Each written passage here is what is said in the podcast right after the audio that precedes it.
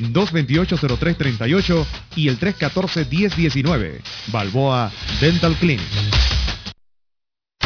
El mundo nos escucha. www.omegastereo.com La mejor franja informativa matutina inicia a partir de este momento con un análisis completo del acontecer nacional e internacional. Noticiero Omega Estéreo. Omega Estéreo Noticias.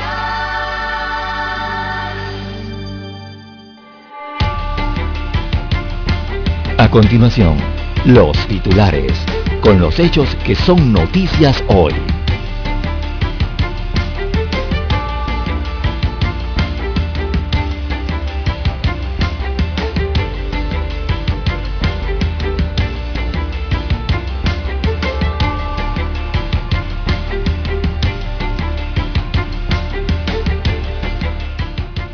Caraballo asegura imparcialidad en investigación a fiscales. Eh, cuatro fiscales denunciados por supuestamente formar parte de una red para extorsionar a testigos fueron enviados de vacaciones, mientras que el procurador general de la Nación encargado asegura que la investigación será objetiva.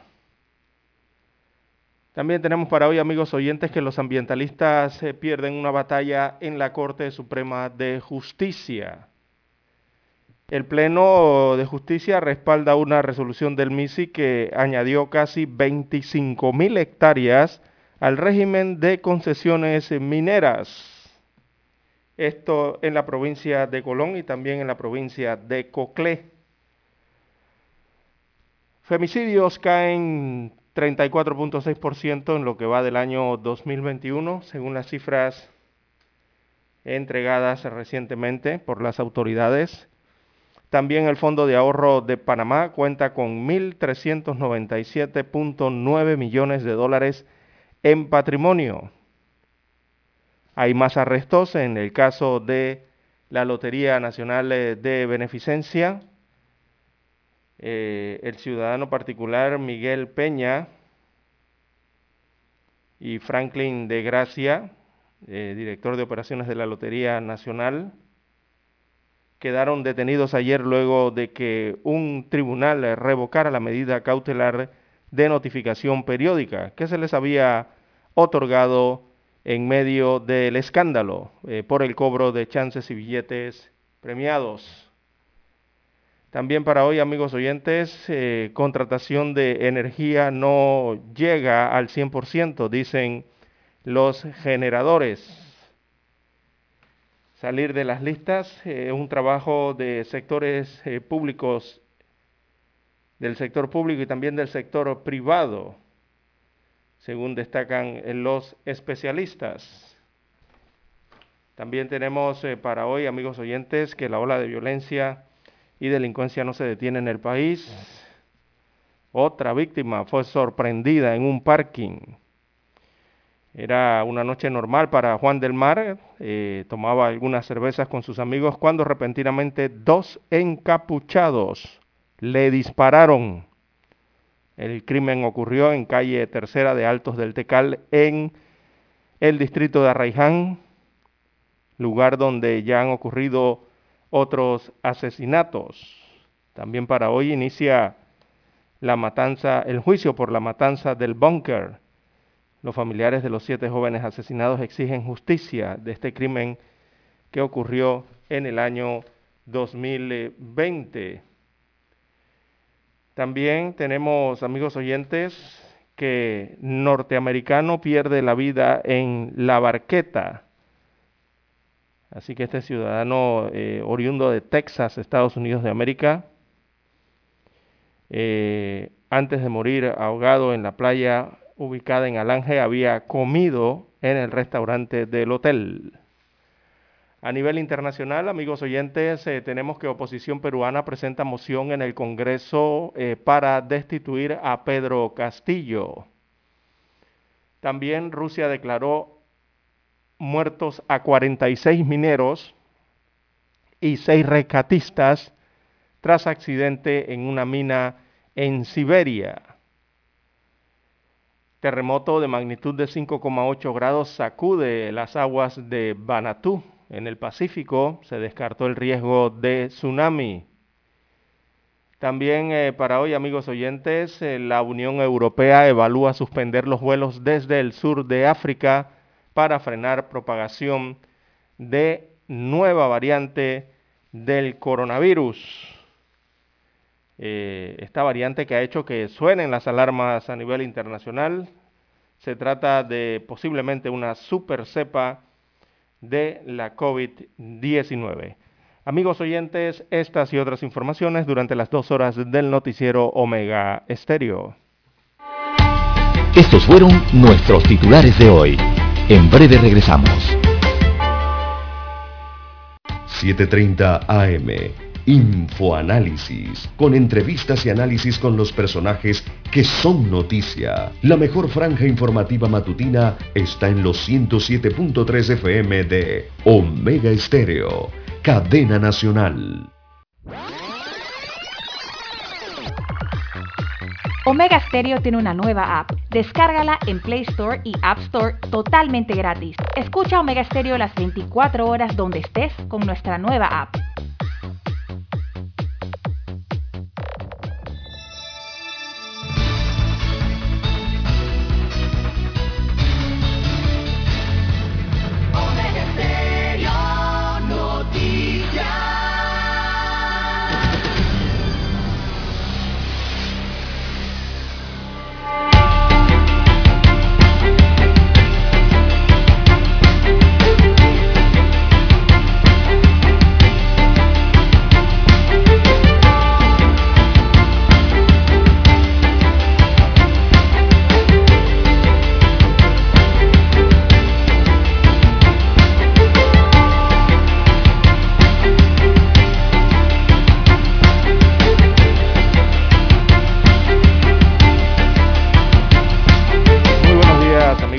Que nos escuchan a nivel nacional a través de todas las frecuencias de Omega Estéreo Panamá.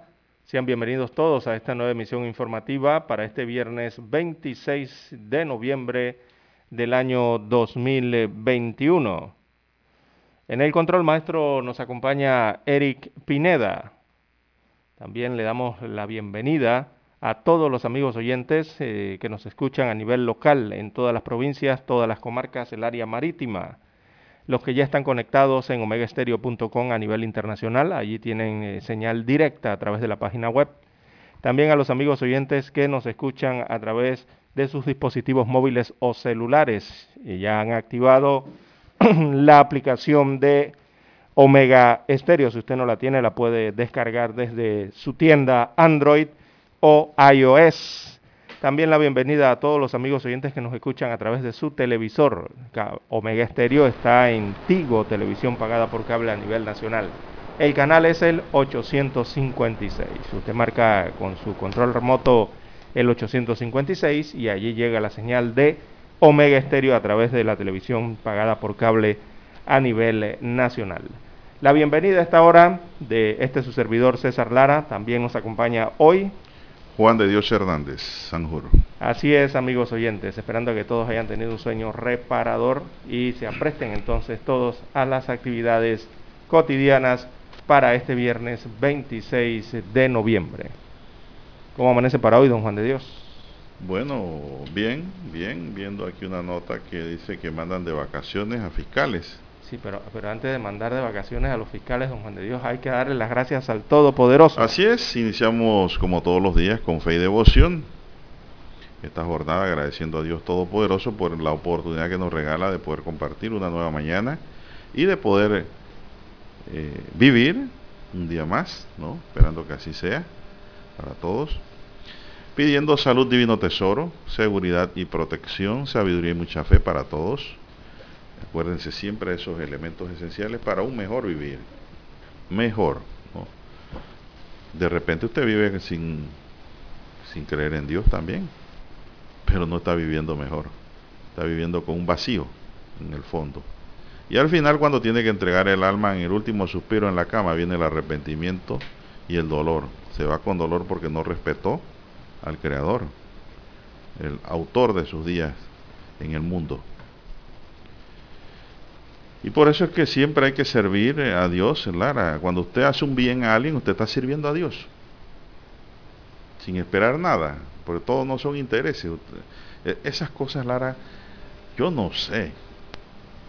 Yo no sé si todo el mundo va por el mundo, Lara, con una bolsa al lado en el alma, repartiendo todos los favores que puedas de esa bolsa y abriendo caminos, buscando otros caminos, donde llegar, buscar alternativas para salvar.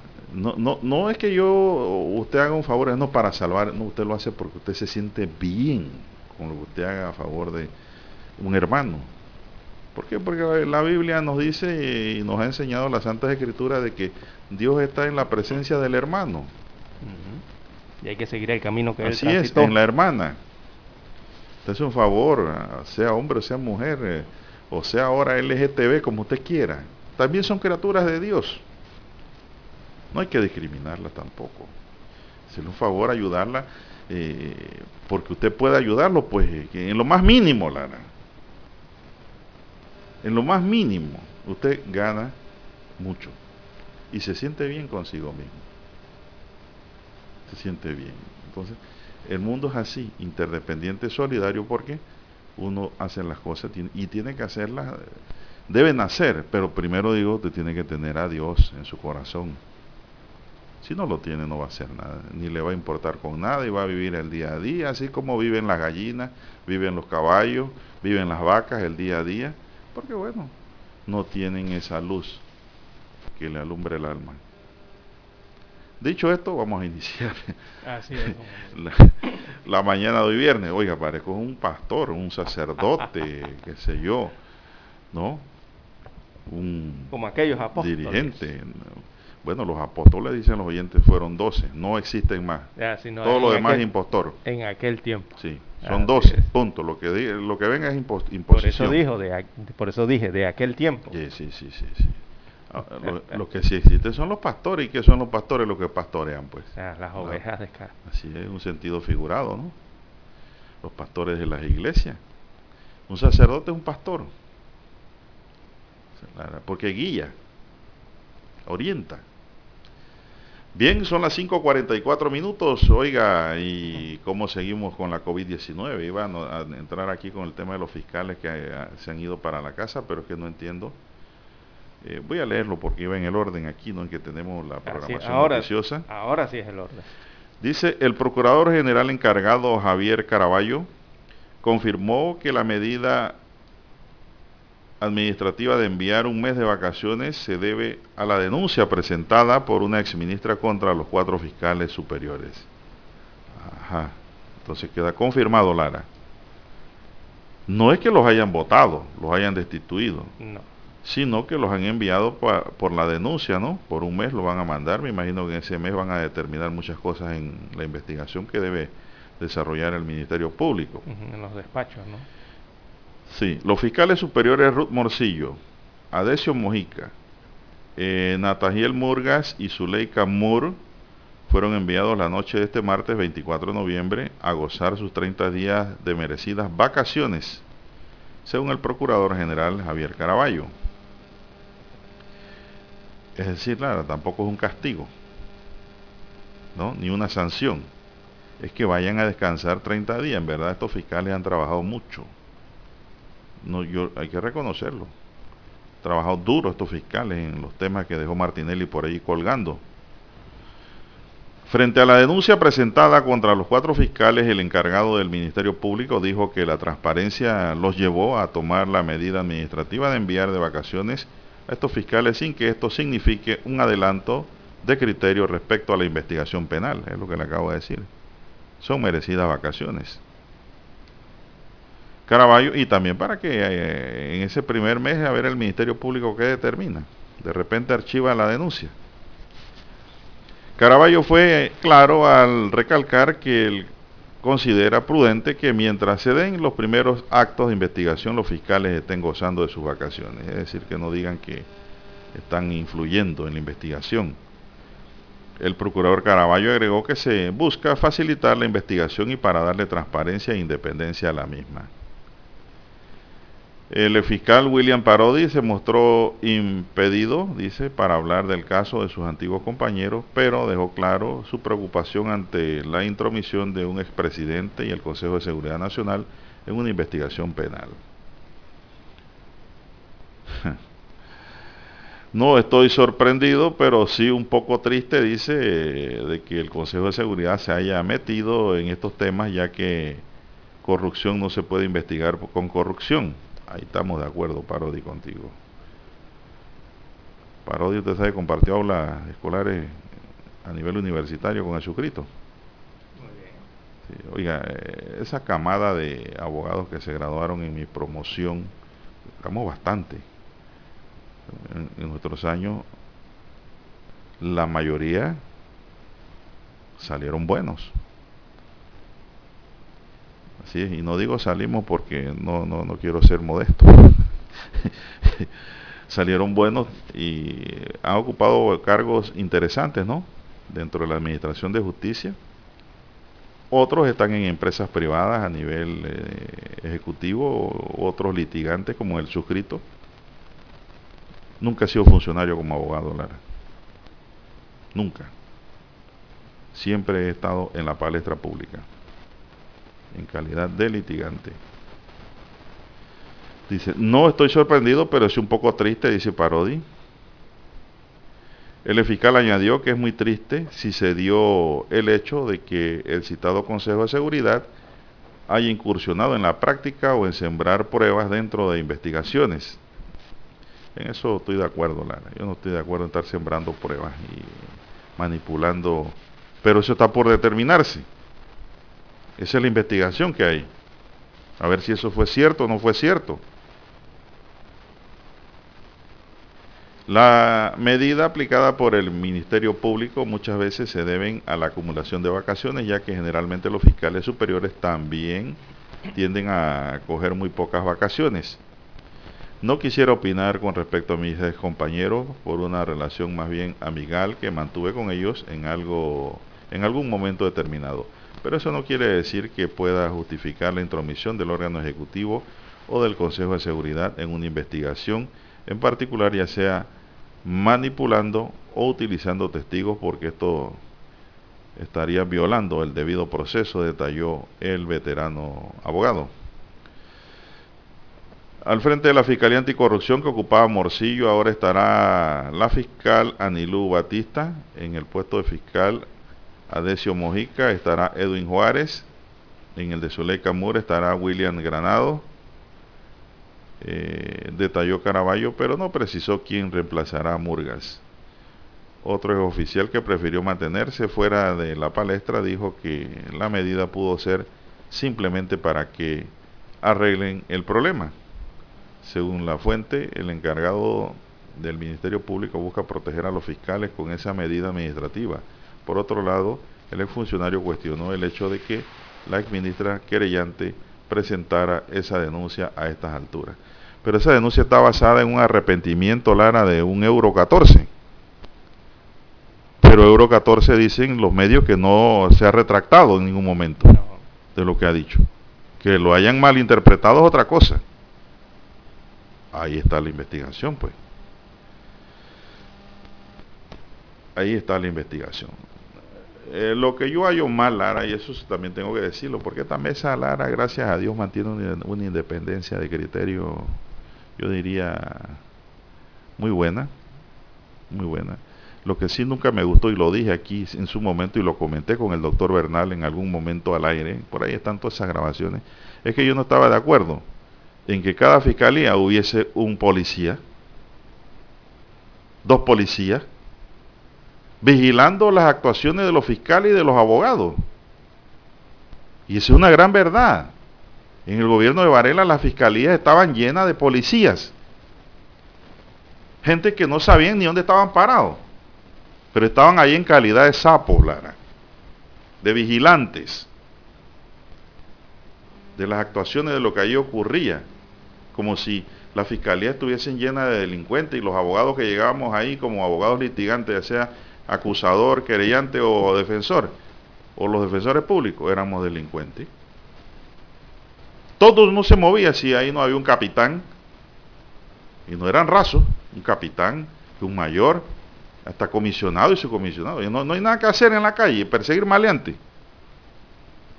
Usted iba al edificio a veces y se encontraba con esas irregularidades. Entonces una vez me molesté y dije, ¿y aquí quién manda? ¿La policía o el Ministerio Público? Créame que lo que le estoy diciendo no es falso. Es que eso no debe ser. La policía es su trabajo.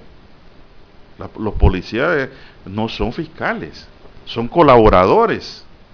Y bajo esa figura eufemística mal utilizada los ponían allí. Usted se veían los pupitres en las esquinas. Un capitán, un teniente. Claro, en civil, ¿no? ¿Qué hace aquí? Eso ocurrió en el gobierno de Varela. Y yo lo dije aquí. Y no estaba de acuerdo. Como también una vez dije aquí, Lara, lo denuncié. Que en la administración del ministro Molino, en la cárcel, le querían revisar a los abogados hasta los calzoncillos. Que se quitaran los zapatos. Eso no puede ser. ¿eh? El abogado hay que respetarlo, Lara merece un digno trato. Y yo recuerdo un día que fui a La Joya y me dice un policía esto, quítese los zapatos. Oiga, yo sentí, yo sentí una ofensa muy grande. Y le dije, no me voy a quitar nada. Bueno, no entra. Digo, bueno, no entro, pues me voy. Y lo hago público. Que te haga efecto o algo no me interesa, pero lo hice público, lo denuncié. No, que el ministro dio la orden de ¿Quién dijo que yo, traigo pistola, cuchillo en los zapatos? No, que están metiendo armas y metiendo. Es trabajo de ustedes determinar quién lo hace. Acusarlo y que lo metan preso. Pero todos los abogados no somos iguales. No somos iguales. Algunos respetamos nuestro título porque nos costó.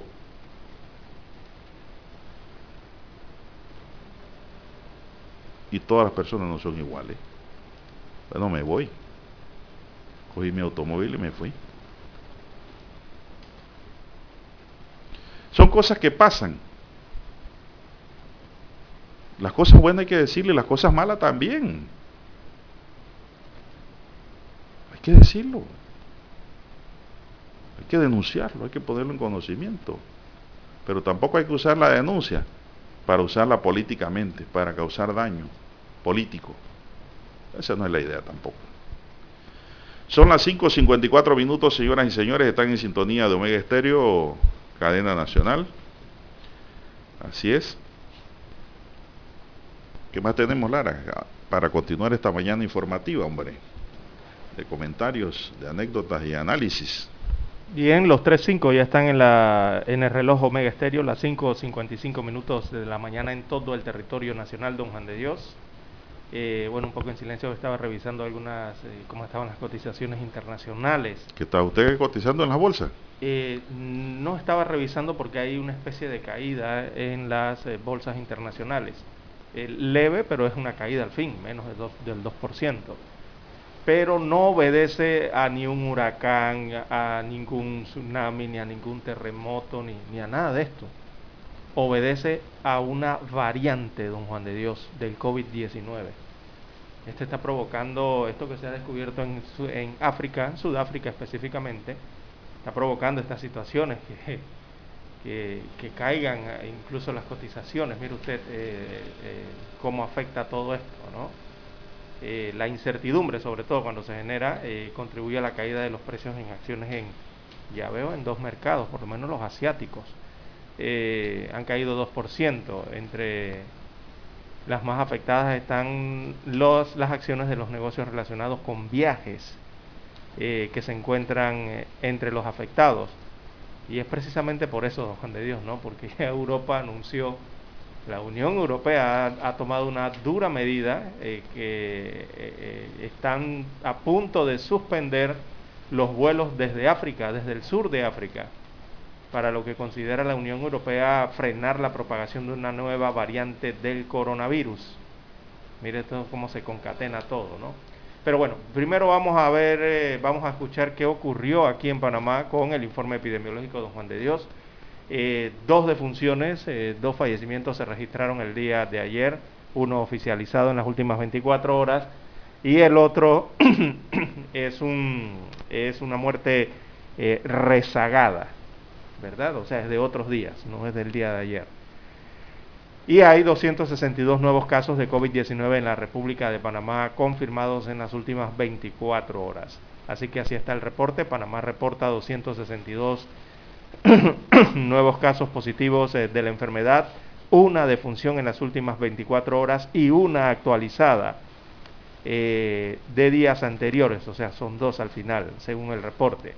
Con la actualización de las cifras, el acumulado de casos en 20 meses es de 476.873 y el número de defunciones totales alcanza 7.360 pacientes o personas que han fallecido. La letalidad se ubica en 1.5% y eh, a pesar de una leve baja en los casos en las últimas semanas, eh, el país todavía, en el país todavía hay 2.663 pacientes o personas eh, con el virus. Son 2.663 habitantes que están en capacidad de eh, contagiar, don Juan de Dios. Ellos hay que aislarlos y darles el tratamiento y aplicarles el protocolo sanitario.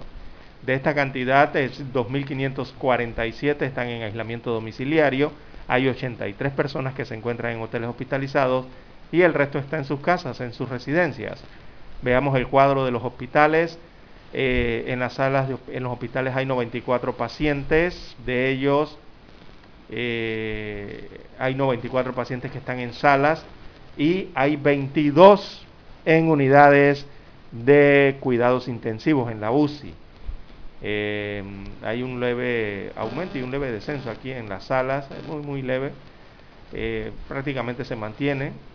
Eh, solo en el día de hoy se informó de 138 recuperados, o sea, en el informe, con lo que se eleva a 466.850 las cifras de los pacientes que han logrado eh, superar este virus, que se han restablecido, se han curado. Eh, bien, en las últimas 24 horas veamos las pruebas aplicadas. Se aplicaron 7.695 pruebas para detectar el COVID en el país el día de ayer. Y de esas pruebas entonces eh, resultaron esos 262 casos que representan un 3.4% de positividad esa es la positividad que arrojan eh, las pruebas. 3.4%. Estamos por debajo del 5%, así que eh, podemos hablar todavía de que Panamá tiene la enfermedad controlada. Hay que seguir portándose bien aplicando las medidas de bioseguridad, don Juan de Dios. repítame cuántos fallecidos. Dos fallecimientos, uno oficializado en las últimas 24 horas y el otro es, un es una muerte rezagada. Muy bien. Lástima, ¿no? dolor producen estas cosas. Así es. Bueno, eso está ocurriendo aquí a nivel de la República de Panamá. A nivel internacional lo que está ocurriendo es que la B.1.1.529 es eh, la que está causando preocupación. Se trata de una nueva variante del coronavirus o del COVID-19. Y alarmas. Exacto, que ha prendido, ha encendido las alarmas eh, a nivel mundial. Esto ha, surgido en África, Sudáfrica específicamente. Eh, y los primeros informes ya detallan que esta es una variante de la COVID-19 que es altamente mutada y fue hallada en Sudáfrica.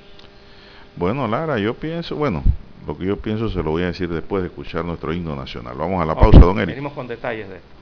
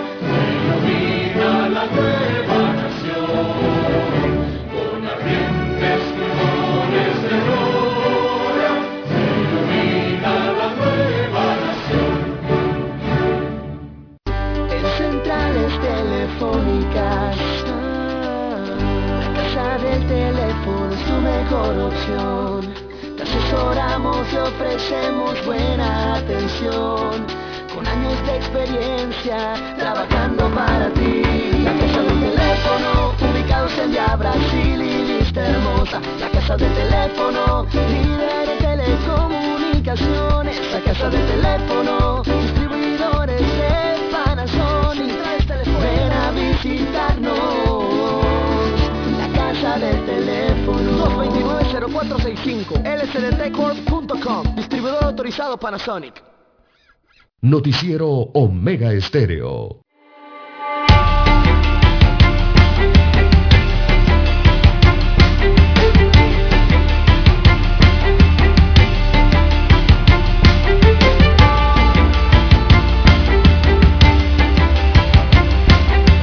Bien, son las seis, cinco minutos, señoras y señores, seis, cinco minutos. Oiga, Lara, es un problema para los jueces en provincias, ¿eh? Es un problema que ellos tienen para administrar justicia, para la gente que vive en ese entorno provincial. yo siempre he es un solo círculo. Exacto, yo siempre he pensado eso, don Juan Diego, porque eh, en el interior de la República, digo, las poblaciones son más pequeñas, se encuentra corregimientos, eh, lugares o poblaciones que son de, de 2.000, 5.000, hasta 10.000 personas. Y todo el mundo se conoce. ¿Cómo va a administrar justicia allí? Hay una familiaridad increíble, ¿no? Que, que se encuentra en el supermercado, en la tienda, eh, en los bares, si es que van a bares, yo más seguro que sí. Que o en la calle, pues, angelicalmente, se saludan, se ven. ¿Cómo un juez va a fallar ahí en contra de un conocido, pues? Es difícil. Difícil, exacto. yo, me puse a analizar esto a raíz de un fallo que vi del interior, no voy a decir la provincia, ellos saben quiénes son ya. un fallo totalmente contradictorio, pero me pongo a pensar, pero es que esta gente todas se conocen. ¿Yo qué voy a esperar? Yo tengo que llevarme este caso para donde los magistrados en Panamá, que son independientes y no comen y beben juntos en el mismo lugar. Y ya, pues yo comprendí, Lara. Inteligentemente comprendí esta cosa. Hay esos fallos que a veces uno lee y uno se queda, pero como que le están dando la razón, pero al final como que te la están negando. Pues exactamente. y uno se queda. y cosas inconcebibles. Digo, después digo, no, hombre, aquí se están lavando la mano como Poncio Pilato para mantener la amistad. Y otro que resuelva más arriba. Digo, ah, ya sé cómo es. Yo no voy a coger lucha con esto y ni me voy a amargar. Simplemente es así lamentablemente. Así es, Entonces ahí, está el kit del asunto. La cosa no es fácil tampoco porque los jueces se van desprestigiando. Se van desprestigiando ante el ojo externo, ante el que va a ese lugar. Porque ahí mismo en el lugar, ahí se conocen y ellos saben cómo, dónde come la langosta. Cómo hacen, ¿no? Digo, por eso entiendo hoy día por qué la misma magistrada de la Corte, la señora Vallarino, la doctora Vallarino, denunció a un juez civil en Chiriquí y lo han procesado penalmente. Lo tienen separado del cargo. Digo, ahora entiendo por qué pasan estas cosas. Y bueno, yo no, yo no quería creer Lara en la Silampa y la Tulivieja, y la vi. la vi jurídicamente. Las vi. ahí, pues. Sí existen. Cuidado, pues. Yo no creía en eso, de que en el camino después de las 12 salía la Silampa. Oiga, de veras que sí. Sí existe. Ya, ya me di cuenta que sí. Son las seis. Pero usted tiene todo su resguardo y todo eso. Ah, sí, sí, estoy resguardado. A mí me dijo, fue risa. Y le dije, te voy a rezar la magnífica al revés. para que, para que hueles. Ah, Qué bárbaros. Son las 6, 8 minutos. 6, 8 minutos de la mañana en todo el territorio nacional. Bien, sí, en el cambio anterior le hablábamos de la nueva variante que se ha descubierto en Guateng, eso queda en Sudáfrica. Eh, allá hay también se han detectado cuatro casos en Botswana y un caso en Hong Kong. Ese caso en Hong Kong está directamente relacionado con los viajes desde Sudáfrica. Recordemos que este, este COVID-19 desde el inicio se monta los aviones, don Juan de Dios. Sí, claro. Uh, viaja por todo el mundo rapidito, en menos de, de 15 horas eh, una persona puede volar desde un punto lejano del, del, del, planeta a otro punto más distante, en horas solamente. Así que, bueno, eh, se está investigando, los científicos están investigando esta variante, eh, los estudios científicos de laboratorio darán una imagen más clara ¿no? de lo que está ocurriendo, pero las respuestas llegarán más rápidamente cuando se logren monitorear el virus ya en el mundo real, según han dicho los propios científicos. Y eso simplemente significa que, bueno, todavía está muy pronto para sacar conclusiones eh, claras, ¿no? respecto, pero sí hay indicios que están causando preocupación eh, con esta nueva variante descubierta allá en Sudáfrica, eh, Don Juan de Dios. Es la, repito, todavía no le han puesto nombre. recordemos que se utiliza el alfabeto griego para denominar a estas variantes, por eso es que se llaman alfa, delta, beta, gamma, así, ¿no? Epsilon y todo esto. Todavía no le han puesto nombre la, la Organización Mundial de la Salud. Hasta el momento se llama la B1.1.529. Es la numeración que tiene. Eh, tendrá la OMS entonces que eh, darle un nombre. Por allí, don Juan de Dios, hay varias letras del alfabeto todavía. Restantes, eh, no sé, puede que se llame ETA, ETA, IOTA, kappa, lambda, tantas que hay, ¿no? Z también podría ser, u otras. Todavía no le han dado nombre. Entonces, específicamente de la variante, eh, eh, ya se sabe que ha mutado mucho. Eh, los profesores, los científicos en África, de los centros de investigación, han dicho que hay una constelación inusual de mutaciones en esta variante y que era muy diferente a otras variantes que han circulado. Así que los ha sorprendido completamente. Esta variante tiene un gran salto en la evolución y muchas más mutaciones de las que ellos esperaban, don Juan de Dios, de lo que han visto, ¿no? Ellos calculan en 50 mutaciones en general de esta variante y más de 30 mutaciones en las proteínas pico, en estas que la llaman spike, ¿no? Estas antenitas que tiene el virus, así unos piquitos allí, que son las que se pegan, eso realmente es lo que hace que el virus entre al cuerpo. Esas espinas o spike eh, son las que se pegan a las células y allí comienza entonces la reproducción. Eh, así que en esas proteínas hay 30 variaciones y 50 de forma general, eh, y que es el objetivo ¿no? de, de, la mayoría de las vacunas, recordemos, y es la llave que usa el virus para abrir la puerta a las células del cuerpo humano. Así que muchas mutaciones no significa automáticamente que sea algo malo, todavía están investigando. Es importante saber qué están haciendo realmente esas mutaciones, es lo que están los científicos ahora mismo, ¿no? tratando de descubrir qué hacen esas mutaciones. Cuando eso se descubra, entonces sabremos si es una variante, eh, eh, eh, digamos, más potente o menos potente que, las que ya hemos conocido. Por ejemplo, cuando salió la beta, usted se acuerda, don Juan de Dios, ¡ah! todo el mundo saltó que la beta va a ser más fuerte y resultó ser que la beta era menos fuerte, porque apareció otra que se llamaba delta, que era más contagiosa. Así que todavía es, muy temprano para sacar conclusiones de esa nueva variante, eh, pero la preocupación existe por, por, el tema del virus, ¿no? Que el hecho ahora es que es radicalmente diferente al virus original del que surgió en Wuhan, eso ya está más que claro en el mundo. Y eso significa, por ahí es donde vienen las preocupaciones, porque de ahí es donde viene la preocupación con el tema de las vacunas porque recordemos que las vacunas fueron diseñadas con una cepa original, y esa cepa original precisamente es aquella cepa que descubrieron en China, en Juan, ¿se acuerda? Hace como dos años, dos años y tanto. Eh, y eh, las temores de que no puedan ser tan efectivas, ¿no? Cuando ya se van dando nuevas variantes. Pero asimismo los laboratorios y los científicos en el tema de los medicamentos también van modificando las fórmulas eh, según van saliendo las variantes, ¿no? Eh, eso, eso va al día y casi, casi a la misma velocidad. Bueno, vamos a hacer una pausa, don Eric, y regresamos con otros temas de interés para los oyentes.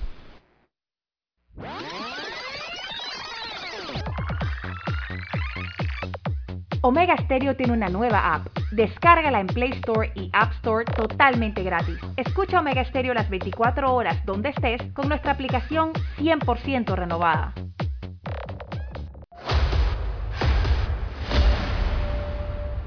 Desde los estudios de Omega Estéreo, establecemos contacto vía satélite con la voz de América. Desde Washington, presentamos el reportaje internacional.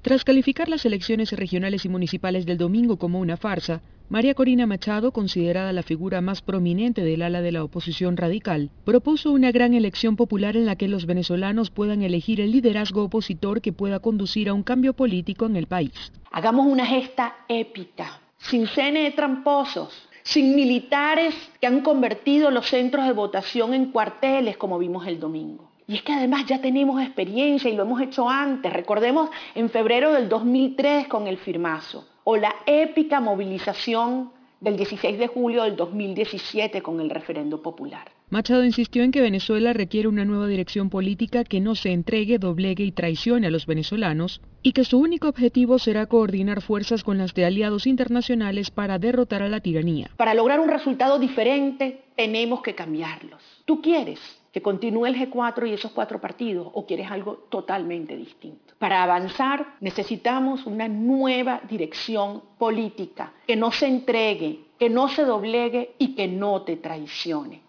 Analistas políticos consultados coinciden en que la propuesta de la dirigente no es viable, entre otras cosas porque consideran que su partido político no cuenta con la estructura ni la capacidad de movilización para organizar un evento de esa naturaleza. Esta semana, Juan Guaidó, reconocido como presidente interino de Venezuela por decenas de países, y el ex candidato presidencial Enrique Capriles se pronunciaron respecto a la necesidad de reorganizar a la oposición venezolana. Carolina, alcalde Voz de América, Caracas. Escucharon vía satélite desde Washington el reportaje internacional.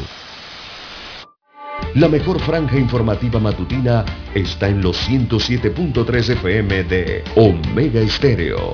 5.30 AM. Noticiero Omega Estéreo. Presenta los hechos nacionales e internacionales más relevantes del día. 7.30 AM. Infoanálisis. Con entrevistas y análisis con los personajes que son noticia de 8 y 30 a 9 y 30 de la mañana, sin rodeos, con Álvaro Alvarado, de lunes a viernes, por Omega Estéreo. Somos Omega Estéreo, 40 años siendo la cadena nacional en FM Estéreo, pionera en Panamá.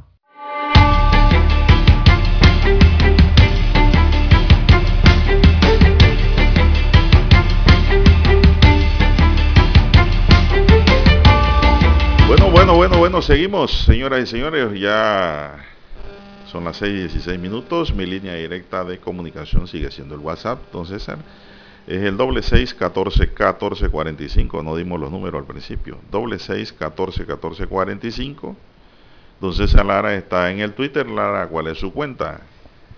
Bien, arroba César Lara R, la cuenta es arroba César Lara R en la red social Twitter, también para Instagram. Mensajes, eh, denuncias, fotodenuncias, reporte del tráfico allí, a esa cuenta durante estas dos horas del noticiero. ¿Usted terminó con el tema de los coronas? O eh, si terminó, seguimos acá con otro tema. No, no, no, estamos dándole perdón, seguimiento simplemente a este tema que está en evolución, se está dando la investigación todavía eh, algunos países ya sí están tomando algunas medidas, don Juan de Dios, de, precaución en este caso. Por ejemplo, le hablamos del tema de la Unión Europea, que ya ellos evalúan suspender, recordemos que la Unión Europea son 27 países de Europa. Todos esos países entonces ya están evaluando suspender los vuelos desde el sur de África. Estos son los países que están hacia abajo, ¿no? Donde está Sudáfrica. Eh, para frenar la propagación de esa nueva variante del coronavirus. Son medidas que están analizando, ¿no? Eh, Israel, por ejemplo, allá en Asia, eh, Israel ya tomó la medida y prohibió la entrada de extranjeros provenientes de Sudáfrica, de Lesoto, de Botswana, de Zimbabue, de Mozambique, de Namibia y de Eswatini. Eh, ya eso, esa medida la adoptó Israel allá en la parte de Asia y así eh, quizás estaremos escuchando a futuro entonces nuevas medidas que se vayan tomando, ¿no? Y también descubriendo a través de los científicos cómo realmente es el comportamiento de esta nueva variante que ya se han indicado que es una variante preocupante porque tiene un alto número de mutaciones y su rápida propagación entre los jóvenes, por ejemplo en Guatén, que es allá en Sudáfrica, es una provincia muy pobre, eh, sí han registrado que tiene una rápida propagación, sobre todo en los jóvenes.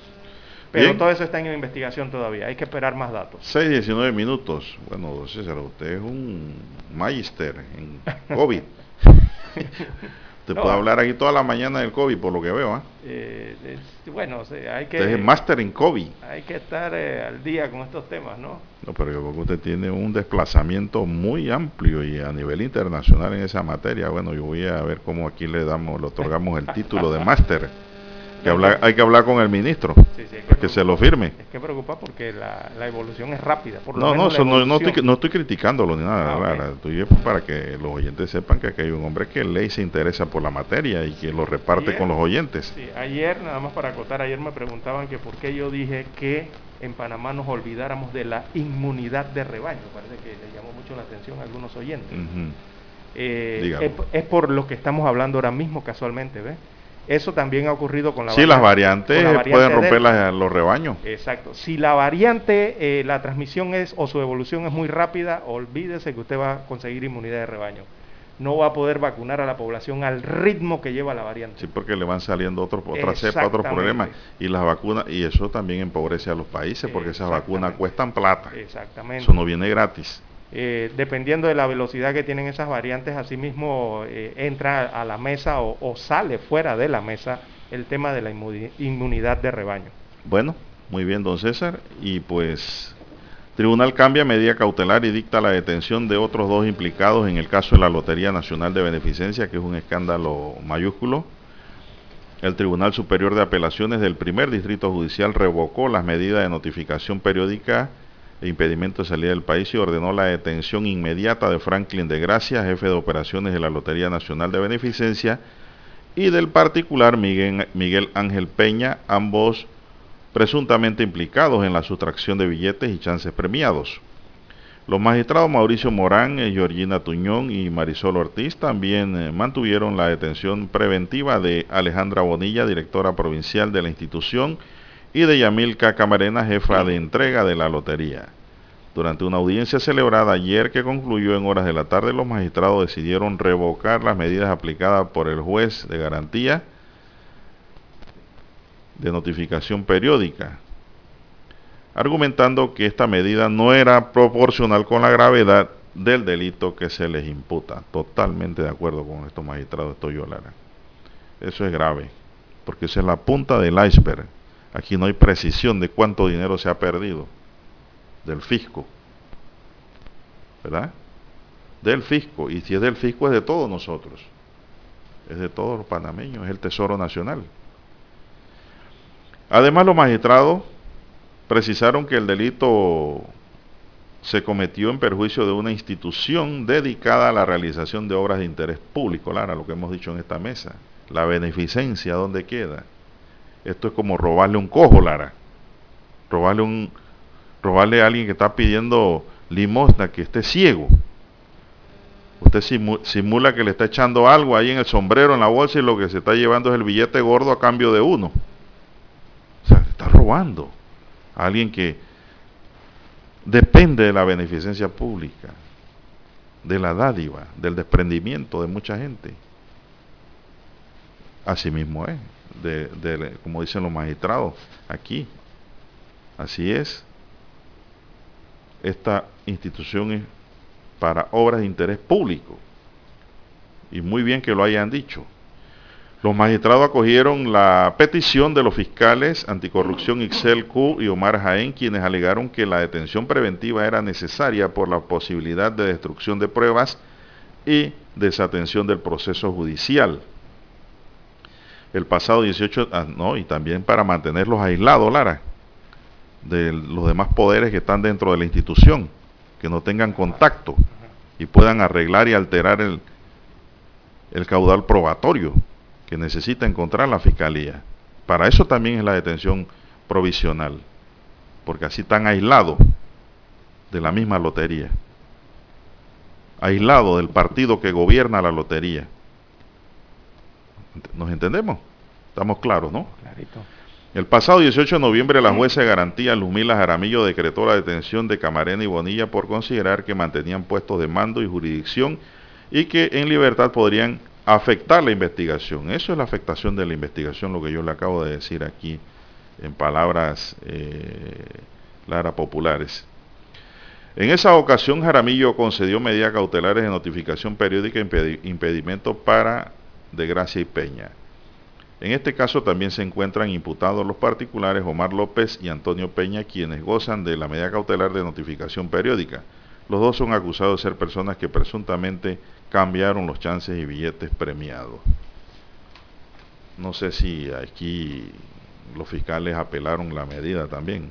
La verdad es que no tengo la información y estoy pendiente esa audiencia, de los dos últimos que acudieron.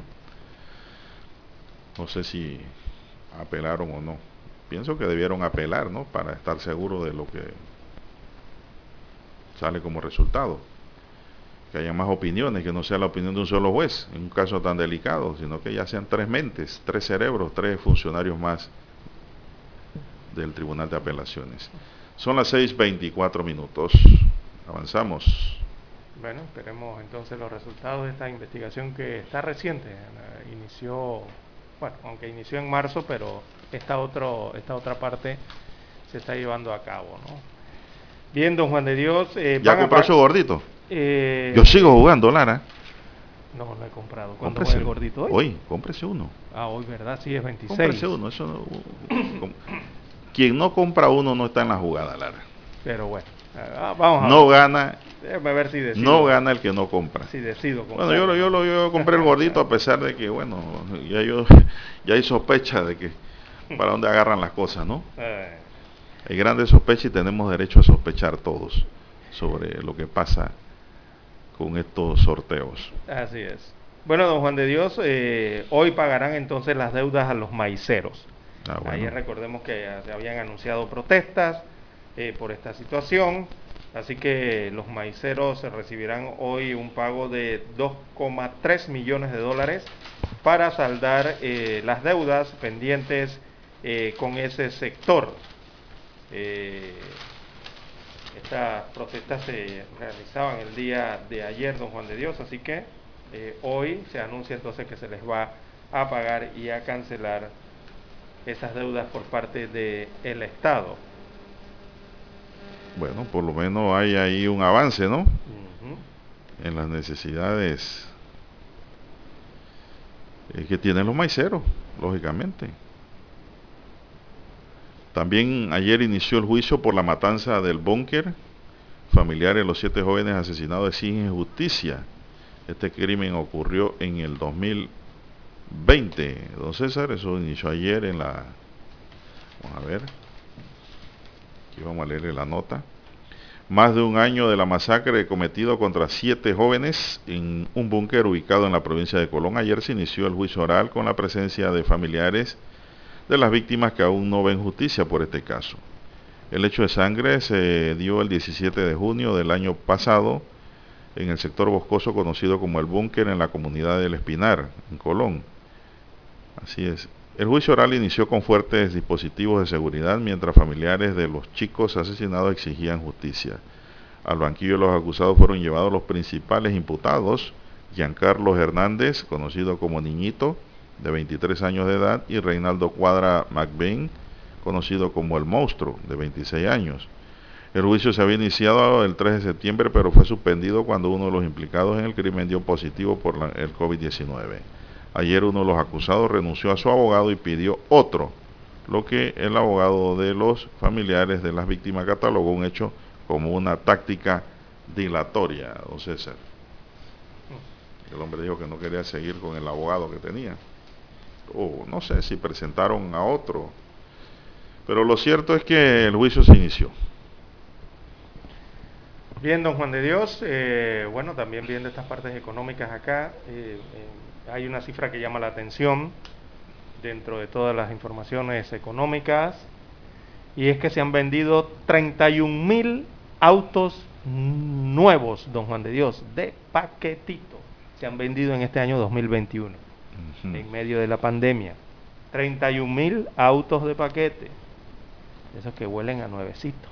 ¿Se han vendido este año? Este año, don Juan de Dios, hasta octubre nada más. No todo el año, hasta octubre. Todavía falta noviembre y diciembre las cifras. Pero hasta el momento han vendido 31.256 unidades eh, contra las 17.762 del año 2020. Eh, haciendo una matemática allí rapidito, eso representa un porcentaje, eh, o sea, hay un incremento, hay un crecimiento en la venta de vehículos en Panamá de al menos un 75 o 76%, por ahí anda esa cifra. Una pregunta. Una, pregunta, a ver si usted tiene la respuesta. ¿En esas ventas incluyen los autos que le venden al Estado? sí. Ah, entonces. ahí tiene parte de la respuesta. Ahí tiene parte de la respuesta. Bueno, eh, hay, una, hay, una, hay un crecimiento en, varios de los rubros aquí. Sobre todo los que se más, más se venden son los autos eh, que tienen que ver con uso familiar y las SUV, las SUV. O sea, estos automóviles de urbanos que parecen 4x4, pero ahí, la acaba, ahí la comisión camionetas, de camionetas, ahí la comisión de presupuesto de la asamblea le acaba de aprobar la compra de cinco vehículos sub a la lotería. Estas camionetas 4x4. Esas cinco camionetas van a entrar Así están aquí en el número de venta de autos nuevos este año. Pero la pregunta es, ¿cuántos particulares, cuántas personas. Particulares han podido comprar un carro nuevo este año? Hay que ver allí. Esa es la gran pregunta. Eh, por ejemplo, para darle un contexto de Don Juan de Dios en el año 2019, en el 2019, antes de que entrara la pandemia, eh, en Panamá se habían vendido 40 mil vehículos nuevos en el 2019, antes de la pandemia. Hoy, en medio del tramo de la pandemia del año 2021, se han vendido 31 mil vehículos. Imagínese usted. Hay platita por ahí. Vamos a escuchar el periódico, don Eric. Infoanálisis. De lunes a viernes, de 7 y 30 a 8 y 30 de la mañana por los 107.3 FM de Omega Estéreo. Con Guillermo Antonio Adames, Rubén Darío Murgas y Milton Enríquez. Infoanálisis el programa para gente inteligente como usted.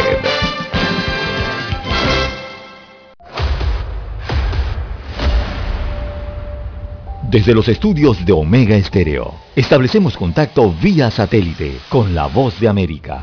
Desde Washington, presentamos el reportaje internacional.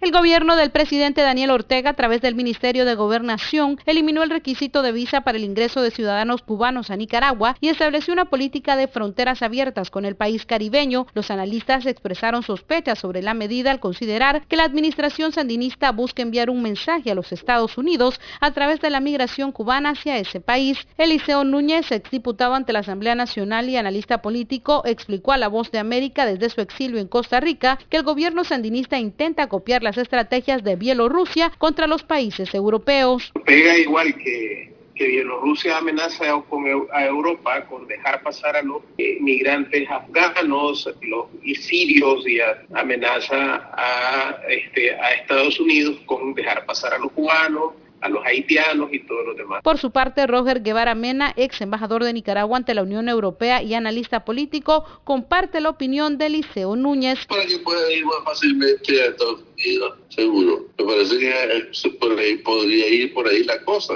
Es que van a hacer inversiones aquí, no veo cómo. Sin embargo, las autoridades del Ministerio de Gobernación sostienen que la decisión se da ante la alta demanda de solicitudes de visas recibidas en la Dirección General de Migración y Extranjería por ciudadanos cubanos con familiares en Nicaragua. Desde enero de 2019, el gobierno del presidente Daniel Ortega flexibilizó los requisitos de ingreso a Nicaragua de los ciudadanos cubanos. Según estadísticas oficiales, en ese año cerca de 45 mil cubanos visitaron el país, una cifra alta si se toma en cuenta que en los dos años previos los isleños que aterrizaron en Managua no pasaron de las 2.000 personas. Daliana Ucaña, Voz de América, Nicaragua.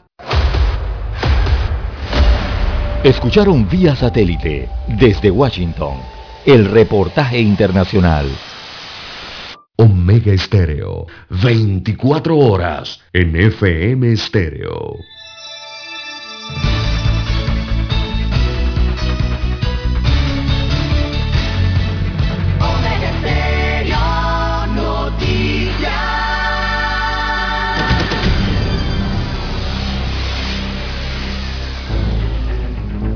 Las noticias impresas en tinta sobre papel. Con ustedes.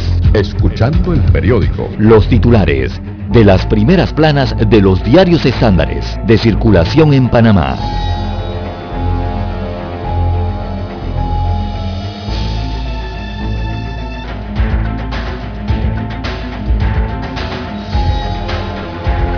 Bueno, seguimos. Estamos ahora con el diario La Estrella de Panamá en este momento aquí. Vamos a ver qué dice su primera plana. Caraballo asegura imparcialidad en investigación a fiscales. Cuatro fiscales denunciados por supuestamente formar parte de una red para extorsionar a testigos fueron enviados de vacaciones. Mientras que el procurador Javier Caraballo asegura que la investigación será objetiva. Dice eso. Vamos a ver si es así porque indudablemente en las investigaciones, en los casos, siempre hay dos partes. Una no va a quedar satisfecha. La Administración de Justicia tiene los recursos, la disponibilidad y la objetividad para hacer estas investigaciones, dice Javier Caraballo, procurador encargado. Esa es la palabra que a mí no me gusta, encargado y la pregunta que nos hacemos todos en Panamá es... Ese apellido, ese segundo apellido. ¿Por qué el presidente no ha nombrado un procurador nuevo o en efecto ha dejado a Caraballo ya como procurador en posición como titular? El periodo del procurador en Panamá es de cuántos años? Diez. Diez años. Sí. Pero es una eso eso fortalece el sistema. Que el presidente de la República, claro, tome una decisión y no tenga allí a un procurador encargado eh, porque queda sujeto a los vaivenes de la política. Es la verdad. Y hay que decirlo. No hay seguridad. Exactamente. Seguimos aquí, dice seguir de listas, un trabajo de sectores públicos y privados. Isabel eh, Becchio Arófulo, secretaria técnica de la Comisión Nacional contra el Blanqueo de Capitales del Ministerio de Economía y Finanzas, dijo que se requiere de un trabajo conjunto del sector público con el privado para salir de las listas grises. La responsabilidad de la empresa privada en cumplir de manera efectiva la norma asegura. Otro titular dice, el histórico grito contra la violencia Organizaciones feministas marcharon hasta la Corte Suprema de Justicia para reclamar un alto a la violencia contra las mujeres. También hubo una vigilia para conmemorar a las víctimas de femicidios. Bueno, César, aquí está el tema. ¿Ante quién se protesta? La Corte Suprema de Justicia está haciendo su trabajo. Aquí el que mata a una mujer la paga. Queda preso. Y hasta allí puede llegar la Corte. Yo creo que esta protesta debió de irse hasta la presidencia de la República, Lara, que hay que activar son las normas preventivas a través de la educación y la cultura del niño y la niña en Panamá. Y también con la propaganda que tienda a cambiar la, la mentalidad de muchos hombres violentos existen con actos discriminatorios y hasta criminales en contra del sexo femenino. La Corte cumple, Lara. Aquí ningún femicida ha quedado libre por allí, echándose fresco. Ellos fueron a protestar allá, pero no es la falta de justicia, es la falta de prevención y educación lo que afecta en Panamá este problema. Está bien, no hay derecho a protestar, yo estoy de acuerdo con las protestas pacíficas. Está muy bien, pero hay que dirigirlas bien también. Jorge Barnett, un aporte científico al sector logístico. El ingeniero industrial eh, desarrolla dos estudios que buscan potenciar el sector logístico, uno relacionado con mecanismos de coordinación sobre riesgo y el otro en indicadores que permitan dimensionar los riesgos y así responder de manera ágil y efectiva. Dice hoy en su titular de techo de caballete del diario La Estrella de Panamá. Ya se te habían olvidado los titulares de caballete, Lara. Europa a la puerta de otro encierro por la inminente quinta ola de COVID-19. Hay una crisis sanitaria y estamos hablando de quinta ola. Dios nos ampare, no sé ser. Sí, Eslovaquia ya anunció cuarentena, la presidenta. Y pongamos en otras partes, hay que cuidarse. Así es. Y también pues el diario La Estrella de Panamá hoy nos aquí presenta el acta de independencia del Istmo de Panamá en junta general de todas las corporaciones civiles, militares y eclesiásticas celebrada el 28 de diciembre de 1821. Allí está en la primera plana del diario La Estrella de Panamá, impresa el acta de independencia. Hay que tenerlo presente. Tiene 12 puntos esta acta y firmada por los independentistas panameños, ¿no? Son bastantes. Es la Junta. correcto. Independentistas los que firman, los que dieron aquí el origen, pues, a Panamá, anexada después a Colombia, Lara. Sí, inmediatamente, ¿no? Inmediatamente. Y que le costó un ojo de la cara a los panameños después poder despegarse de los colombianos. Así es. Muchos intentos separatistas, pero al final lo logramos, ¿no? Una historia bonita la de Panamá realmente. eso es lo que tenemos que apreciar los panameños, nuestros orígenes, cómo surgimos, cómo salimos adelante. Pero hay que leer esta acta de independencia y hay que revisar la historia. Revisar, porque ya no todo lo, la hemos dado, ¿no? Pero digo, hay que refrescarla. Eso es lo que tenemos que hacer. Bien, vamos ahora con los titulares del diario, La, no, el diario La Prensa. Les acabo de leer los de la Estrella de Panamá. Vamos con la prensa, don César. Así es, don Juan de Dios. Rápidamente el diario La Prensa plasma en su primera plana nueve titulares. El principal, los ambientalistas se pierden una batalla en la Corte Suprema de Justicia. Es un fallo que ha salido en, el en la máxima corporación de justicia de Panamá eh, y dice sí, y dice así, el diario La Prensa, por considerar que no queda claro si se vulneran o no los derechos o garantías ciudadanos, la Corte Suprema de Justicia no acogió un amparo de garantías constitucionales promovido por la Asociación de Derechos Ambientales contra una resolución del Ministerio de Comercio e Industrias MISI emitida en mayo pasado, que añadió al régimen de concesiones mineras del país casi 25 mil hectáreas de tierras en la provincia de Colón y en la provincia de Coclé. Así que el fallo del pasado 22 de junio, pero dado a conocer ahora, tuvo como ponente al magistrado Cecilio Sedalice y contó con una eh, oposición, eh, la de la presidenta, perdón, eh, la oposición fue la del presidente de la Corte, Luis Ramón Fábrega, quien, quien salvó su voto al señalar, entre otras cosas, que el amparo argumenta de manera diáfana que la minería a cielo abierto y la deforestación masiva que se lleva a cabo en la zona incorporada a la concesión minera causará una afectación irreversible a la flora a la fauna, al ecosistema y a la biodiversidad del lugar. Bueno, así que esto es lo que decidió el Pleno en junio pasado, se conoce hasta ahora. El Pleno respalda entonces una resolución del Ministerio de Comercio e Industrias que añadió casi 25 mil hectáreas al régimen de concesiones de minería, o sea, de las mineras. Esto en la provincia de Colón y en la provincia de Coclé. O sea que tienen luz verde. Tienen luz verde para hacer sobre esas 25 mil hectáreas. Ya ustedes se imaginarán qué.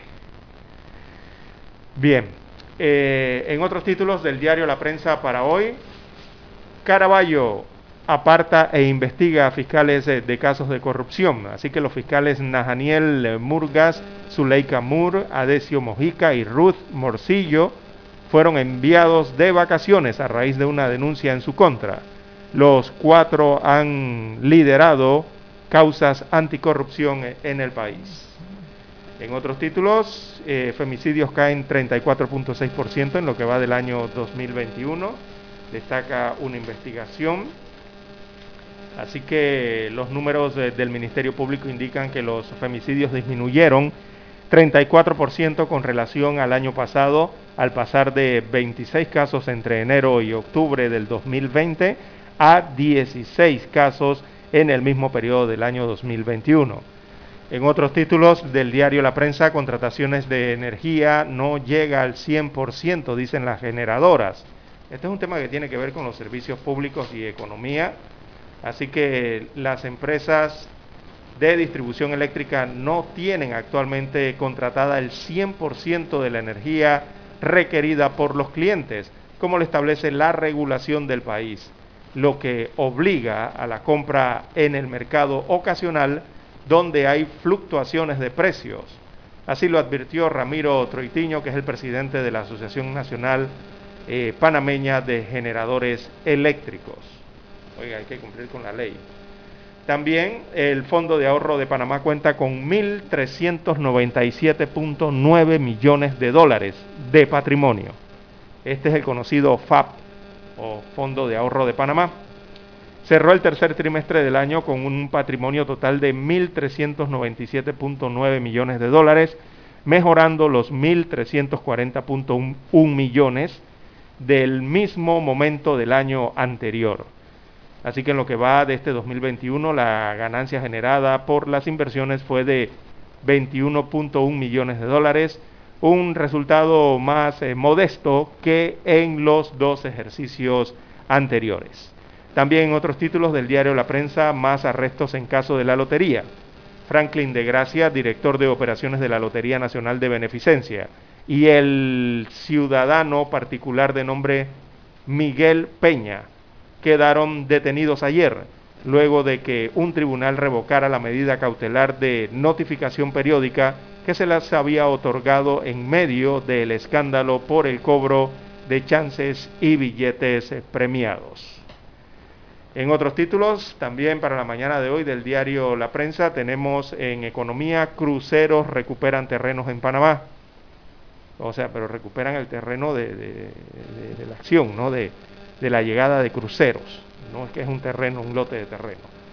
Bien, en los deportes, atletas locales inician su periplo hacia las medallas, se preparan al respecto y vienen las competencias. También en la sección Vivir Más, Lorelai Bowe y sus dibujos animados en el cine.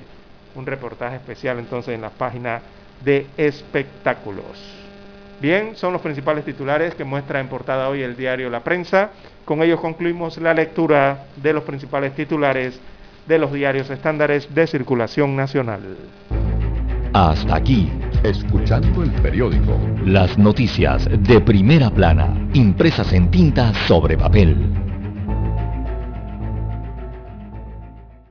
7.30 AM Infoanálisis, con entrevistas y análisis con los personajes que son noticia. La mejor franja informativa matutina está en los 107.3 FM de Omega Estéreo, cadena nacional.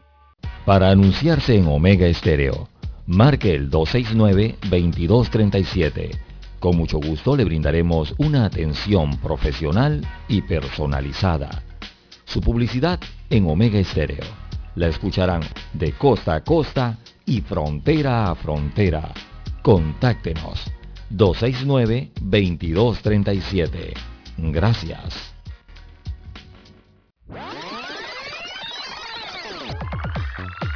Omega Stereo tiene una nueva app. Descárgala en Play Store y App Store totalmente gratis. Escucha Omega Stereo las 24 horas donde estés con nuestra nueva app. Omega Estéreo, 40 años de innovación. Desde los estudios de Omega Estéreo, establecemos contacto vía satélite con la voz de América. Desde Washington, presentamos el reportaje internacional.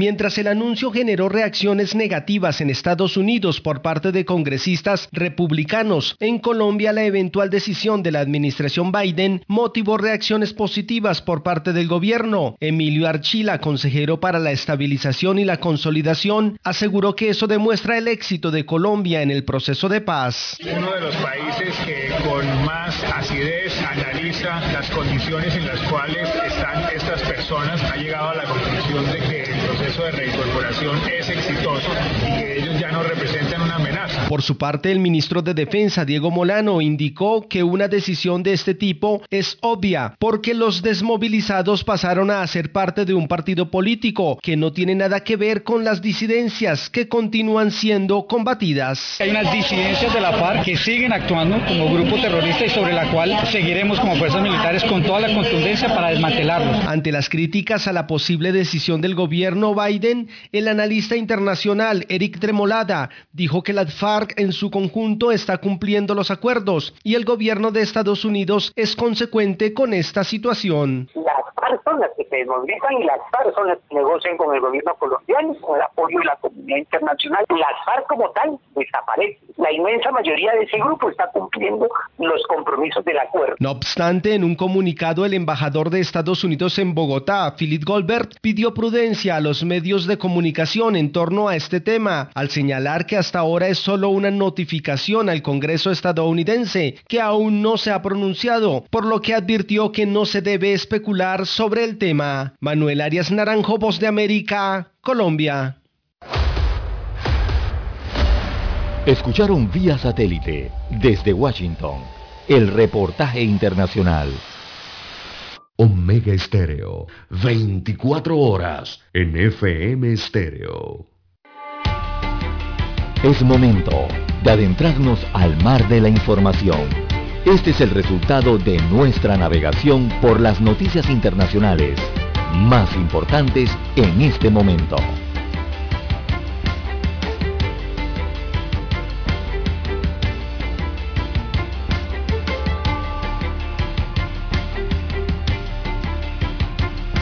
Bien, amigos oyentes, las 6.50, 6.50 minutos de la mañana en todo el territorio nacional. A nivel internacional de relieve, eh, veamos en América, en Sudamérica, específicamente Perú. La oposición peruana eh, presentó ayer una moción en el Congreso para destituir al presidente de Perú, Pedro Castillo. Así que eh, estos, los congresistas de tres partidos de oposición presentaron esto en el Parlamento, que es inicialmente un pedido de destitución para remover del cargo al presidente izquierdista Pedro Castillo, quien tiene apenas cuatro meses en el poder en Perú.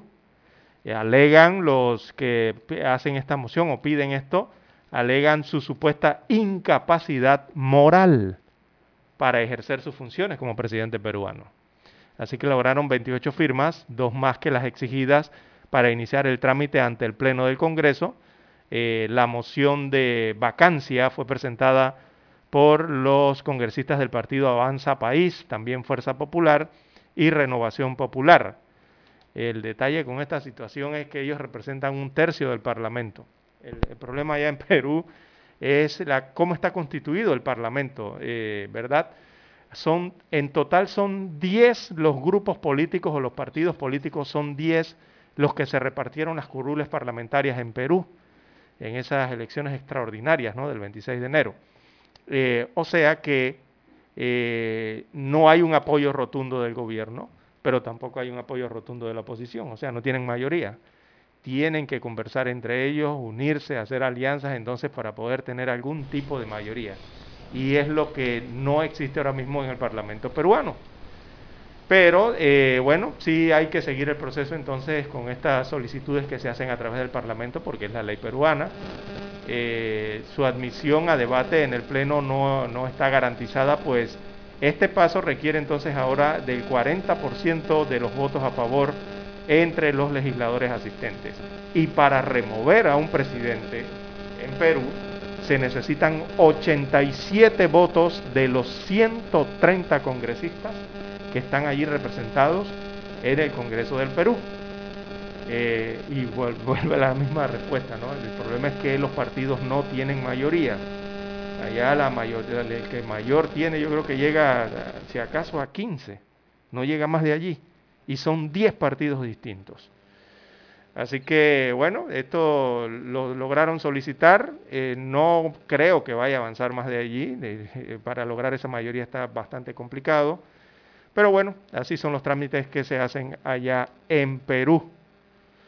Eh, también a nivel internacional, eh, don Juan de Dios, eh, bueno, ya le adelantamos algo al inicio del noticiero de las decisiones que ha tomado la Unión Europea de suspender los vuelos desde Sudáfrica, desde el sur de África, específicamente los, los países que están allí, incluido Sudáfrica, para frenar la propagación de la nueva variante del coronavirus. Decisión similar también ha tomado eh, el Estado de Israel allí en, el, en Asia, en el continente asiático. Y bueno, siguen los análisis en cuanto a esta eh, variante. Eh, también acá en el norte del continente americano, don Juan de Dios, los seguidores de vuelos aéreos, los radares sobre todo, en los últimos días previos al Día de Acción de Gracias y también durante el Día de Acción de Gracias, que fue el día de ayer, 24 de noviembre, en los Estados Unidos, vieron cómo eh, estaba lleno el espacio aéreo de aviones, don Juan de Dios. Y es un efecto de acción de gracias en los Estados Unidos de América, porque eh, han contabilizado hasta el día de ayer y resulta que se ha registrado la semana con más tránsito aéreo desde el inicio de la pandemia. La gente ha comenzado a utilizar el transporte aéreo, sobre todo por este día de acción de gracias, de acuerdo a las autoridades norteamericanas. Eh, han superado entonces cada día eh, los 2 millones de pasajeros en los aeropuertos estadounidenses, algo que no ocurría desde antes de la pandemia, no se verificaban estas cifras de movimiento de pasajeros en los aeropuertos y de vuelos en los Estados Unidos de América. Así que bueno, tienen luz verde por lo menos en ese sentido, están pintados de verde allí en el hecho de que se está moviendo bien la industria aérea en los Estados Unidos eh, de América, e impulsado principalmente por el Día de Acción de Gracias. Eso es un preámbulo de lo que puede ocurrir entonces para el mes de diciembre. Eh, eso genera confianza ¿no? En los que utilizan el transporte aéreo, por lo menos en los Estados Unidos eh, de América. Y sobre todo en un momento que es particularmente delicado eh, para las aerolíneas, ¿no? porque han, pasado un duro, unos, duros meses eh, producto de lo que ha generado el COVID-19 en los Estados Unidos de América. Bien, las 6.56, 6.56 minutos de la mañana en todo el territorio nacional. Hay muchas ofertas también de vuelos aéreos, don Juan de Dios. No simplemente en los Estados Unidos, en toda América. hay ofertas increíbles, ¿no? De vuelos muy baratos hacia diversos países. Eh, bien, las 6.56, 6.56 minutos de la mañana en todo el territorio nacional. Bueno, ya retornando al plano nacional, amigos y amigas, hay otras notas que destacar. Y es que hubo violencia en el Tecal, por favor, por WhatsApp. Ahora no puedo atender el teléfono. en Bacamonte. El Tecal queda en Bacamonte. La víctima fue sorprendida en un parking. Era, dice, una noche normal eh, para Juan del Mar. Tomaba cerveza con sus amigos cuando repentinamente dos encapuchados le dispararon. Este crimen ocurrió en calle tercera de Altos del Tecal, en Arraiján, lugar donde ya han ocurrido otros asesinatos. Sí, el, informe médico destaca que Del Mar recibió 12 impactos de bala en diferentes partes eh, de su cuerpo. Eh, Juan del Mar, que falleció la noche, eh, esa noche en el hospital Nicolás Azolano, tras ser atacado a tiros dentro de su residencia en Bacamontes, allí en Altos del Tecal, en el distrito de Arraiján. Dos sujetos cubiertos con pasamontañas fueron los que realizaron los disparos a través de una de las ventanas de la residencia. Así es, este homicidio se reportó en calle Tercera, Altos del Tecal de Arraiján. En esa misma calle ya se han reportado homicidios en casas vecinas y en el que el parque está al frente de la residencia, según dijo una fuente policial. Llegó criminalística para recolectar evidencia e iniciar las investigaciones de este hecho de sangre. Y también tenemos otra nota, son las 6.58 minutos que ayer se ahogó don César, un norteamericano, un estadounidense. El estadounidense Christopher Kyle Norton, de 44 años, de edad falleció ahogado en las aguas de la playa La Barqueta en el distrito de Alange en la provincia de Chiriquí. Tras una llamada de rescate se movilizaron al sitio inmediatamente los encargados de la materia iniciaron la búsqueda y lograron recuperar el cadáver con el apoyo del Servicio Nacional Aeronaval. La víctima era residente de Texas, Estados Unidos. El extranjero se encontraba, dice aquí, comiendo en el restaurante del hotel donde estaba minutos antes de que se ahogara. Van 34 víctimas por inmersión en Chiriquí en el 2021.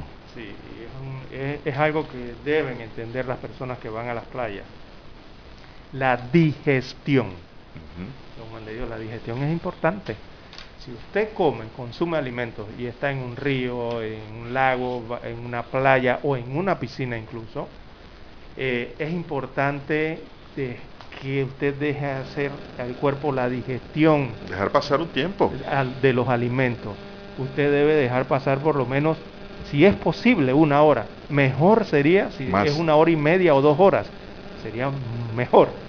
Pero eh, no se meta al agua una vez usted ha ingerido alimentos. No se mete inmediatamente al bañarse. Porque le puede ocurrir esto que llaman el corte de la digestión mientras usted está allá dentro en el agua. ¿Y eso qué le provoca a usted? Le provoca dolores, uno, y dos, que se paraliza usted. Deja de, mover los pies, deja de mover las manos. Calambres. Calambres y se ahoga. Así es. Bien, son las 7 en punto de la mañana. Vamos a Washington y volvemos. Esta es la hora. 7 AM 7 horas. Omega Estéreo, 40 años con usted en todo momento. El satélite indica que es momento de nuestra conexión. Desde Washington vía satélite y para Omega Estéreo Panamá, buenos días América. Buenos días América, vía satélite desde Washington.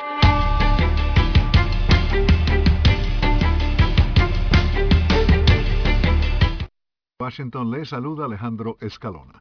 Varios desodorantes en aerosol de las marcas Old Spice y Secret fueron retirados del mercado esta semana debido a que en ellos se detectó un producto químico cancerígeno.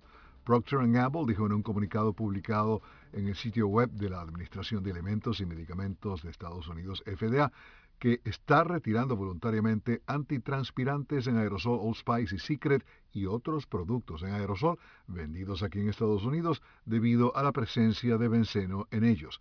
Según el comunicado, la exposición al benceno puede provocar leucemia, cáncer de médula ósea y otros problemas sanguíneos. El gobierno italiano concedió refugio a Sharbat Gula, la niña afgana de ojos verdes, cuya fotografía de 1985, publicada en portadas de National Geographic, se convirtió en un símbolo de las guerras de su país. Italia agregó que la llegada de Sharbat Gula forma parte de un programa para integrar a ciudadanos afganos. El fotógrafo estadounidense Steve McCurry tomó la imagen de Gula cuando la mujer era muy joven y vivía en un campamento de refugiados en la frontera de Pakistán y Afganistán. Sus ojos verdes la hicieron famosa en todo el mundo, pero su identidad solo se descubrió en el año 2002, cuando el fotógrafo McCurry regresó a la región y la localizó. National Geographic dijo en ese momento que un analista del Departamento Federal de Investigaciones FBI un especialista forense y el inventor del reconocimiento de iris verificaron la identidad de la célebre mujer. Dos millones de vacunas de la farmacéutica moderna contra el COVID-19 procedentes de Estados Unidos llegaron a Guatemala esta semana según anunciaron ambos gobiernos. Según datos de la Embajada estadounidense, Guatemala ha recibido de Estados Unidos hasta el momento 6 millones y medio de dosis de vacunas para combatir el mortal virus. Desde Washington vía satélite y para Omega Estéreo de Panamá hemos presentado Buenos Días América. Buenos Días América vía satélite desde Washington. Somos Omega Estéreo. 40 años siendo la cadena nacional en FM Estéreo pionera en Panamá.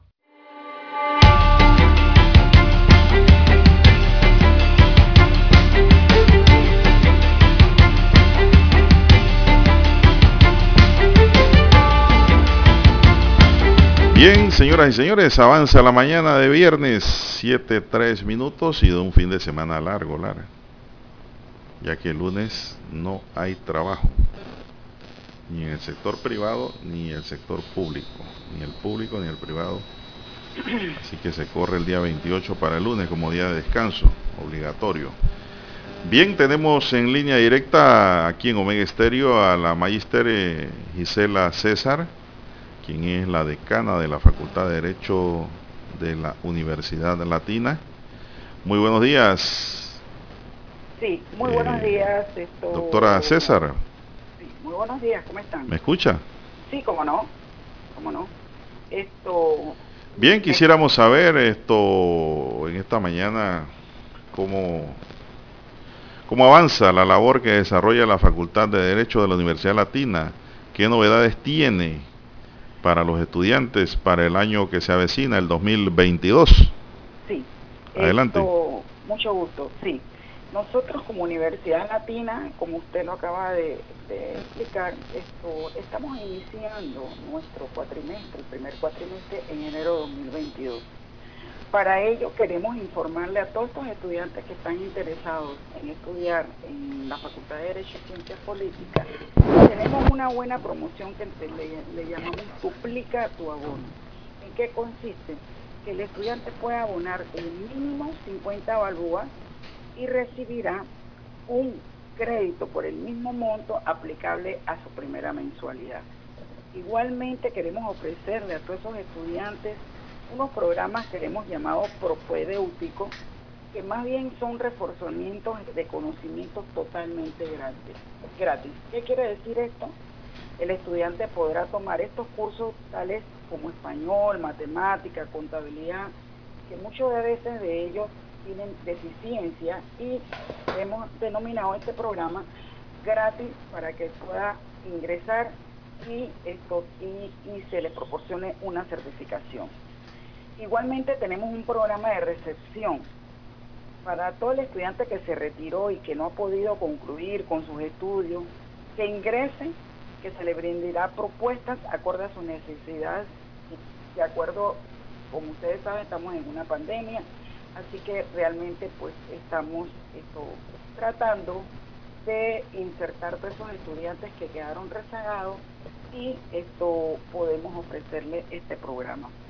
Esto también quiero mencionar que la Facultad de Derecho y Ciencia Política tiene una serie de programas de maestría, tales como Derecho Administrativo, Derecho Comercial, eh, Derecho Procesal, que igualmente lo tenemos con dos vertientes, que es eh, procesal civil y el sistema penal acusatorio.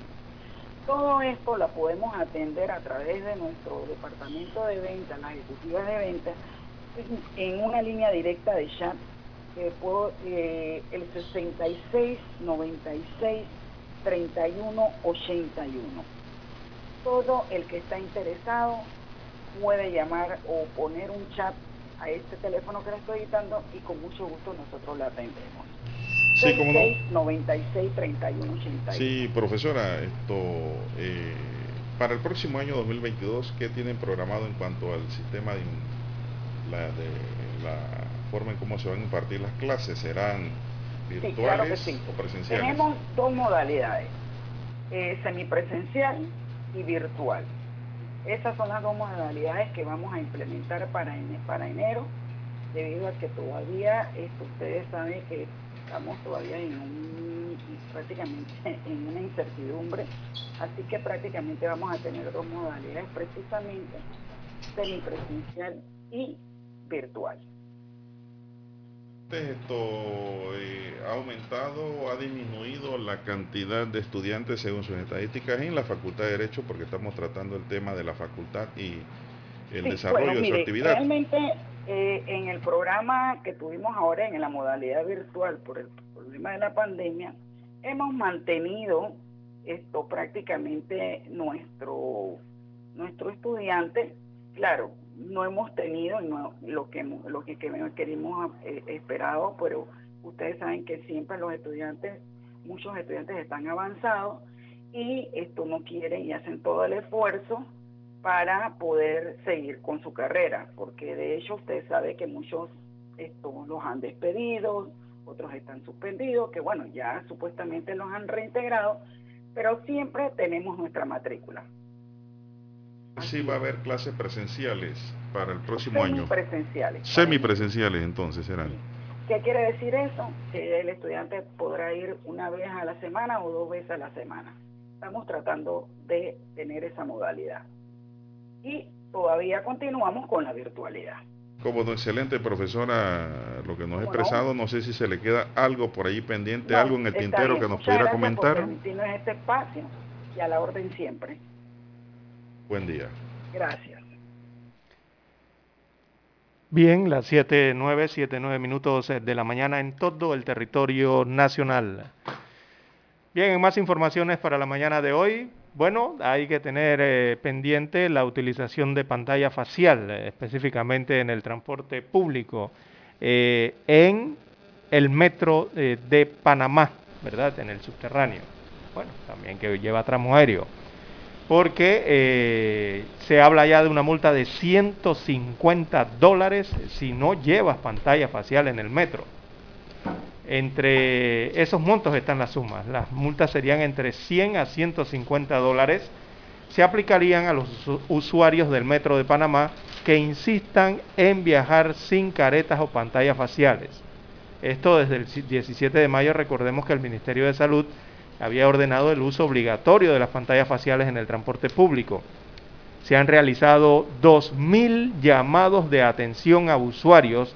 De estos se aplicaron 28 sanciones o multas, toda vez que se resisten a cumplir con la normativa vigente. Y eso lo hemos notado incluso hasta en los vehículos del transporte selectivo y los otros vehículos del transporte eh, colectivo de autobuses. La gente se está resistiendo a utilizar la careta facial o la pantalla facial. Eh, a pesar de que el metro por varios meses ha mantenido una campaña de docencia sobre el uso correcto de la mascarilla y de la pantalla facial, eh, se ha observado un incremento de viajeros que incumplen esta norma. Debido a esto, a partir de esta semana se ha anunciado, se han aplicado las multas correspondientes. Recordemos, esas multas van de 100 a 150 dólares a aquellos pasajeros que no hacen uso correcto de la pantalla facial. Hay que recordar que estamos en medio de una reactivación de actividades económicas. Pero las tienen. Eh, la demanda actual de, César. de en los días laborales, según el metro, es de aproximadamente 250 mil dólares. Bueno. Perdón, 250 mil usuarios. La pregunta que yo hago es, ¿la mascarilla esta la llevan los usuarios o se las ponen mal? Eh, están eh, hablando del uso incorrecto de la pantalla facial. Yo he visto gente con la mascarilla arriba como si fuese una, una eh, un casco de soldador. Así es. La llevan arriba en la cabeza o se la ponen detrás de la oreja como los lentes cuando se los ponen al revés. Como si fuera una gorra al revés. Así es, así mismo lo usan. Yo he visto gente así. Eh, o sea, al parecer abordan al metro o al transporte público con la careta de forma eh, correcta, pero dentro del autobús sí hemos observado, don Juan de Dios, o del metro, o de la unidad de transporte selectivo, el taxi, que se las quitan, las guardan, hacen lo que usted acaba de decir. O se les olvida. o se, Se les queda en casa o en la oficina o en el trabajo. y todo esto. Eh, así que les están advirtiendo, por lo menos a nivel del metro de Panamá, que están imponiendo las multas eh, que dictaminó el Ministerio de Salud hace algunos meses atrás. Ya van 28 multas impuestas y son multas de 100 a 150 dólares que se le pueden aplicar entonces a los usuarios. En este caso el metro está siguiendo este parámetro. Entonces la cosa viene seria, don César. ¿Por qué es. insisten en viajar sin, sin las medidas de bioseguridad, hombre? Es, es por su bien, es por el bien del usuario del transporte. Ujú. Bueno, son las 7:13 minutos. Bueno, aquí leo Lara del Metro Libre que el presidente, el magistrado ya le dije presidente, pero es el magistrado de la Corte Suprema de Justicia, Carlos Alberto Vázquez Reyes, estaría sondeando entre el resto de los magistrados, el resto de los letrados, para postularse al cargo de presidente de esta entidad. Las elecciones se van a realizar el 2 de enero. Bueno, no estaría mal que Carlos Alberto Vázquez Reyes tomara la rienda. Yo creo que sería bueno. Así es, excelente abogado. Sí, hombre, un caballero, y no porque sea bueno, sino porque es un excelente letrado. Y, eh, que buena gente, tratable, que los que lo conocemos en el diario Bregar, pues sabemos de qué, estamos, de qué funcionario estamos hablando. Un abogado, por cierto, también, Lara, muy humilde. Este, este, este caballero no se le suben los humos. Sigue siendo el mismo y creo que la Corte Suprema de Justicia necesita refrescar el caldero. Necesita gente nueva allí que tomen decisiones y el redil de lo que es la administración de justicia a su nivel máximo. Así es. En este país. Bien, hablando de justicia, don Juan de Dios, y la operación de esta justicia. Oiga, dentro de esto que estamos hablando de las caretas hay unas cifras interesantes, pero están en la parte final de la nota del comunicado. Y, mire usted que hablan de lo que está ocurriendo con el tema de la seguridad en el metro. Eh, eh, se, informa más que nada que las 500 cámaras de videovigilancia que están en las estaciones del metro eh, y, en las instalaciones del metro van a ser integradas al CON, ¿verdad? el CON es el Centro de Operaciones Nacional. Eso está muy bien. Eso está muy bien. Son 500 cámaras adicionales para vigilar lo que ocurre en el metro y en todas sus estaciones, para brindar seguridad, ¿no? Sobre todo a los usuarios. Recordemos que eso, ese tren lo utilizan más de un cuarto de millón de personas a diario. Pero lo interesante también ocurre, don Juan de Dios, en este dato, que el metro ha informado que han capturado a más de 170 personas dedicadas a robar carteras ah, en las estaciones del metro. Y además informan que 60 eh, de esas 170 personas han sido judicializadas. Y esto gracias al Centro de Cámaras y de Operaciones. Han sido detenidos y llevados ante las autoridades competentes, Lara. Exactamente. Esa es la respuesta. Todo esto ayuda en, cuanto al tema de la seguridad en la ciudad, ¿no? Bueno, yo por lo menos pienso, Lara, que en las estaciones del metro deberían permitir el la venta de mascarillas y de... Las regalan, yo creo. Bueno, pero también se pueden vender. Y las caretas plásticas. Alguien que se le olvidó, se le quedó. Ahí mismo está el vendedor. Pero no, eh, lo puede hacer el mismo metro, con el Ministerio de Salud. No es que ahí eso lo vamos a llenar de boneros, no.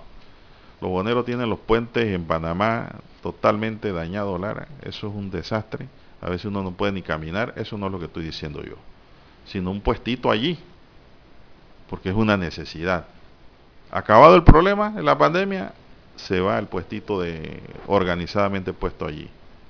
Para evitar también que la gente sea multada, porque si se le olvidó la pantalla, ¿no? ¿Cuánto cuesta una careta? Un dólar, pues ponlo a 50 centavos, porque lo he visto en los almacenes en esos precios. 75 centavos. Para que la compren y se la pongan. porque toda, toda la vida no se puede regalar. Vamos a la pausa, don Roberto, que ya está en el tablero de controles con el amigo Pineda, el tío y el sobrino. 7.30 AM, Infoanálisis, con entrevistas y análisis con los personajes que son noticia. La mejor franja informativa matutina está en los 107.3 FM de Omega Estéreo, cadena nacional. Desde los estudios de Omega Estéreo, establecemos contacto vía satélite con la voz de América. Desde Washington, presentamos el reportaje internacional.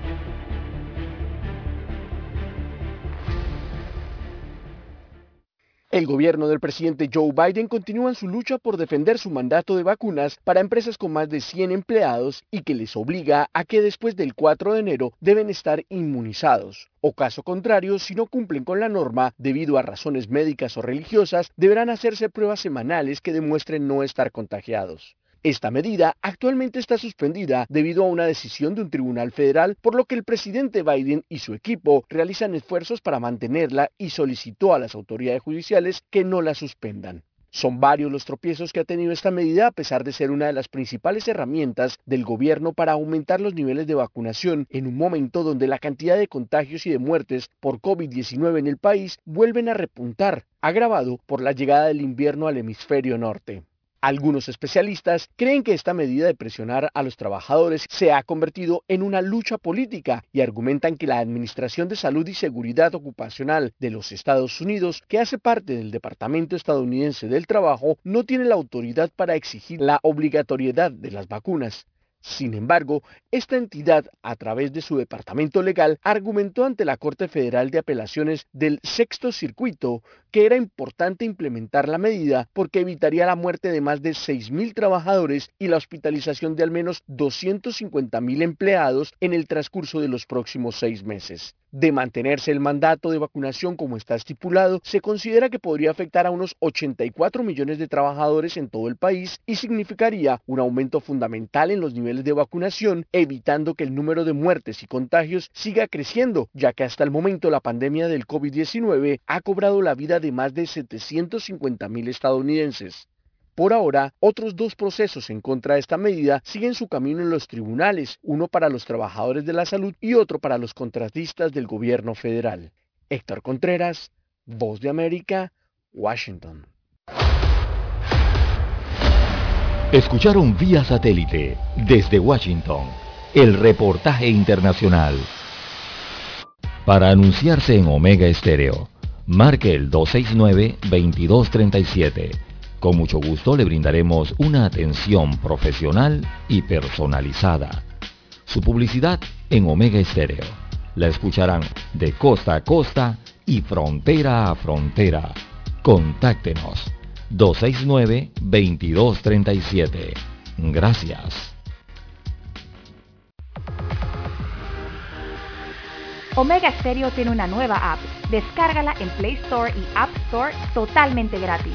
Escucha Omega Stereo las 24 horas donde estés con nuestra aplicación totalmente nueva. Omega Estéreo, 40 años innovando.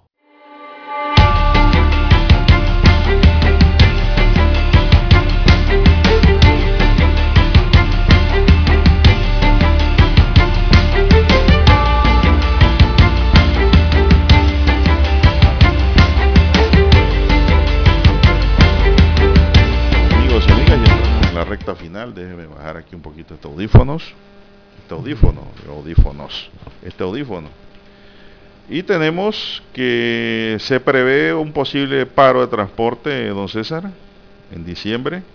Transportistas del Consejo de Transporte del Interior, conocidos como los Cotadrín, advierten que irán a paro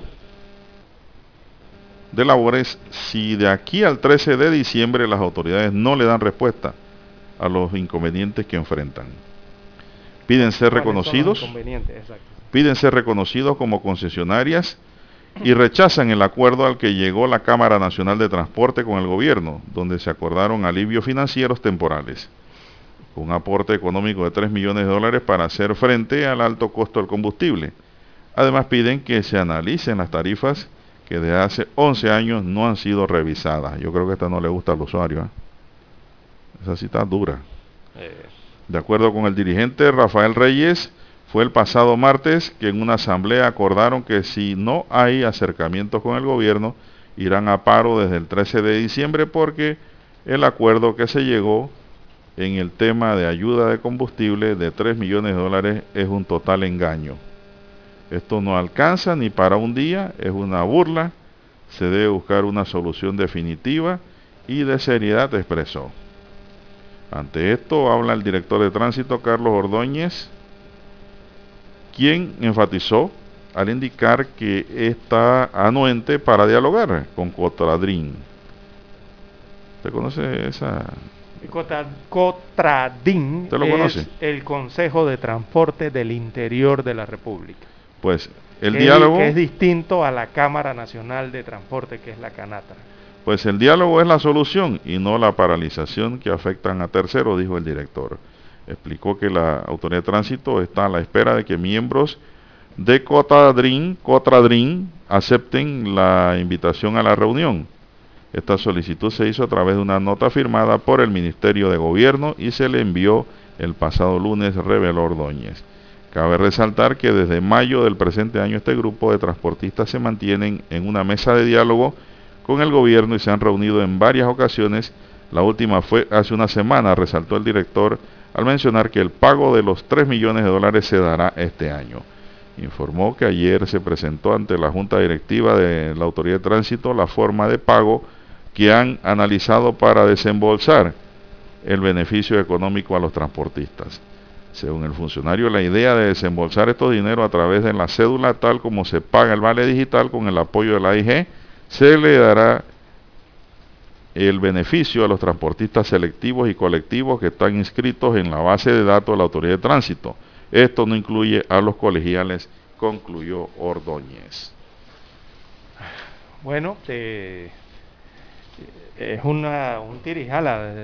Cuando Canatra anuncia una medida, eh, a veces Cotradín en el interior dice que no la apoya. Cuando Cotradín se reúne y analiza una medida, entonces en Canatra no la apoya en Panamá. Eh, aquí, bueno, ellos están pidiendo también una personería jurídica, allí creo que es un aval no legal para su organización. Bueno. Se trata de los transportistas del interior de la República. y también están, pidiendo, dice, que se revise la tarifa. Sí, que están, eh, que están organizados. cuando aquí hablan de revisión es hacia arriba. Y la Canatra, que es la que no piense que es hacia abajo. Representa a nivel nacional a los transportistas. Así mismo es. Así que, bueno, hay que ver qué decisiones toman allí. Al final el gobierno siempre queda negociando, eh, sentándose en, dos mesas no, distintas. Pero que el gobierno tiene que negociar y conversar, Lara. el gobierno está para Yo creo que los transportistas también tienen que organizarse mejor y decidir al final eh, si es Canatra o si es Cotradín. Ese es el otro, el otro tamo, con, quién hablo. Así. Exactamente. ¿Con, ¿Con, quién tengo que hablar? Esa es la pregunta, ¿no? Bien, eh, también eh, hablando del transporte, allá en Aguadulce el día de ayer transportistas selectivos cerraron las calles también en protesta. Dicen que hay un aumento del número de cupos para taxis, eh, por esto un grupo de taxistas en Aguadulce cerró la vía panamericana a la altura de Aguadulce, ah, de Aguadulce el día de ayer. Expresaron sus molestias también los transportistas aguadulceños en Coclé por esta situación. Dice que están aumentando los, los cupos bueno, eh, hay que ver eh, qué está haciendo la Autoridad del Tránsito y Transporte Terrestre al respecto, si es que están emitiendo más certificados de operación. Bueno, ya cerrando, Lara, cerrando la fecha de hoy, el ministro de Salud dio a conocer, eh, Luis Francisco Sucre, que los equipos sanitarios y turísticos de ambas instituciones evalúan los parámetros para llevar a cabo el desfile de las mil polleras. Ay, Dios mío el próximo año en la provincia de Los Santos. Mire usted, están, como quien dice, tentando, tentando al COVID. Deben ser las mismas medidas que hasta ahora, que todos están vacunados con un aforo específico, con mascarillas y para mantener la distancia, señaló el ministro. Añadió que en esta ocasión los organizadores del evento propusieron cerrar un área que todos los que entren tengan su código QR que certifique que están vacunados contra la COVID-19. Es decir, no va a ser abierto, va a ser cerrado, ¿no? Con verificación de código. Sucre aseguró que se cumplirá con una serie de parámetros tomando en cuenta la cantidad de personas que comúnmente participan en esta actividad. A mí me preocupa aquí son las aglomeraciones, porque muchos van a estos desfiles a la mil polleras y lo que van a hacer es parking por ahí en el área cercana, Lara. Así es. Con familiares y amigos. Y hacen su, como quien dice, su, sus fiestas aparte. Si analizan ese desfile, entonces evidentemente tienen que analizar los carnavales. Ay, Dios mío, no quiero saber de eso. Así es. Bien, se nos acabó el tiempo. En el tablero de controles nos acompañó el amigo Pineda. Eric Pineda. Eric Pineda Cañate. En compañía de Roberto Antonio Díaz Cañate. Y en la mesa informativa les acompañamos César Lara y Juan de Dios Hernández Sanjur. Gracias señoras y señores por su atención. Sigan escuchando Mega Estéreo porque ya viene Infoanálisis. Hasta aquí,